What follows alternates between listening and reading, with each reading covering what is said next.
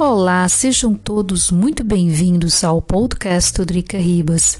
Eu me chamo Adriana Ribas Maia e o nosso podcast da vez é sobre como tratar com a Rússia e mais o que virá no 9 de maio.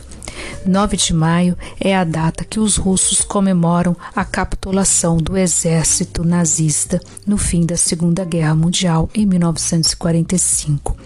É nessa data também que na Rússia, eles costumam fazer uma parada militar para lembrar da data.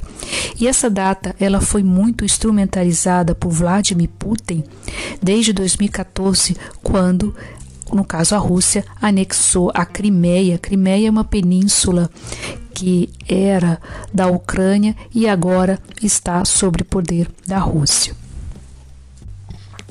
Como a guerra na Ucrânia não saiu exatamente como Putin planejou, ou seja, uma espécie de blitzkrieg para invadir o país, tirar Zelensky e colocar um presidente pró-russo, também não contava com a resistência dos ucranianos e, ao mesmo tempo, não contava que, o caso União Europeia e Estados Unidos também fosse mandar armas para a Ucrânia para se defender. No caso, nessa parada, né, que supostamente vai acontecer no 9 de maio, Putin gostaria de vender para a população russa o seu, vamos dizer assim, sucesso da operação especial no país. Mas não será isso. Atualmente, o exército russo está concentrado na região de Donbass, que já estava, vamos dizer assim, semi-ocupado antes da guerra da Ucrânia, descendo-se ali ao sul, tomou conta da cidade de Mariupol, que é o segundo, onde assim, segunda cidade portuária muito importante para a Ucrânia, e agora tenta, né, vamos dizer assim, fechar o acesso da Ucrânia para o Mar Negro, e para isso não, vamos dizer assim, a Ucrânia não conseguir evacuar a sua produção de trigo. Aliás, a produção de trigo, que aliás é um dos países maiores produtores de trigo do mundo, parcialmente roubada pelo governo russo. Com isso também, em seu discurso, espera-se o que Putin vai fazer ou quais serão os próximos passos na guerra da Ucrânia. Existem algumas, vamos dizer assim, especulações.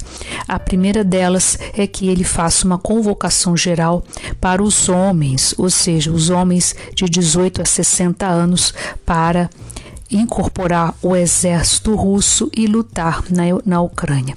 Aí os especialistas estão um pouquinho assim, vamos dizer assim, cautelosos, porque não há ainda uma estimativa oficial de quantos soldados russos morreram na guerra, mas há os números que vão de 20 mil a 25 mil em pouco mais de dois meses e meio, o que é muito.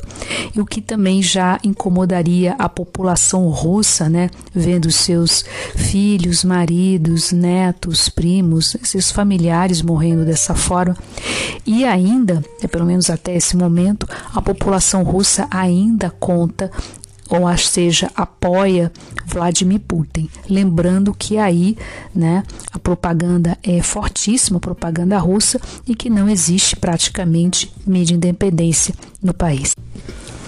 Outra coisa também é que ele também pode finalmente declarar guerra à Ucrânia, né? Até agora, pelo menos aí na mídia russa, só pode se utilizar a expressão, no caso, operação especial. Também pode declarar guerra à OTAN, né? Já que vários países membros da OTAN têm disponibilizado armas para a Ucrânia e também há outra possibilidade dele querer utilizar, ou no caso, armamento atômico, ou seja, arma atômica. Mas aí fica a pergunta, né? Se utiliza-se arma atômica, pode-se utilizar, mas aí o problema é que a área que foi atingida vai ficar inabitável.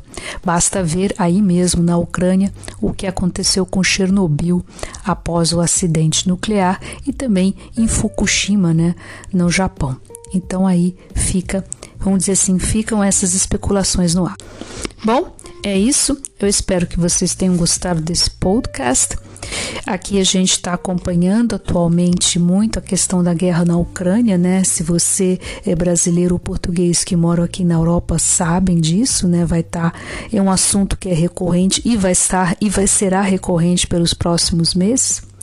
E aqui no Drica Ribas a gente vai estar acompanhando e informando o mais importante para você.